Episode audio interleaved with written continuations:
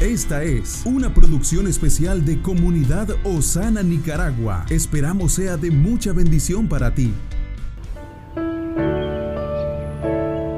Hoy tenemos un regalo, un nuevo día para disfrutar, para cambiar, para crecer, para tomar pasos de acción que nos encaminen a un futuro mejor. Por eso te compartimos una reflexión corazón.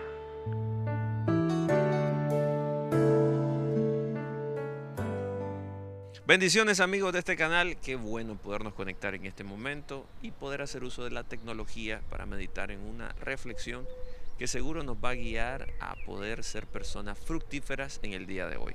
El perdón y la reconciliación en comunidad.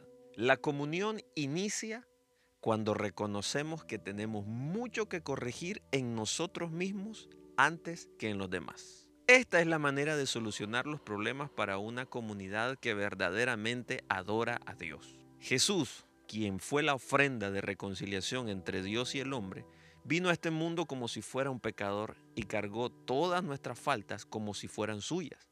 Entonces hubo armonía, comunión entre Dios y la humanidad. En lugar de pensar, ¿por qué tantas personas me hacen mal?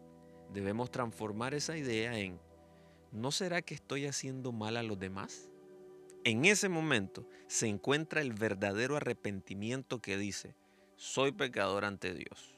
Si nos presentamos ante el Señor, veremos claramente lo que hicimos mal en contra de nuestro prójimo, en vez de lo que ellos nos hicieron. Esto nos permite pedir perdón y reconciliarnos. Esta es la manera que Jesús nos enseña a lidiar con el enojo propio y el que tenemos hacia los demás. Es por eso que la reconciliación entre la comunidad cristiana no se trata de una disculpa unilateral, sino de pedir perdón al otro por sus errores. Esta es la manera que tiene la comunidad de perdonarse de corazón y reconciliarse ante Dios. Seamos humildes para reconocer nuestras fallas y caminemos en el amor de Jesús. Que Dios le bendiga. Estuvo con usted Moisés Torres. Comparte este podcast para que muchos sean bendecidos. Esta es una producción especial de Comunidad Osana, de Nicaragua a las Naciones.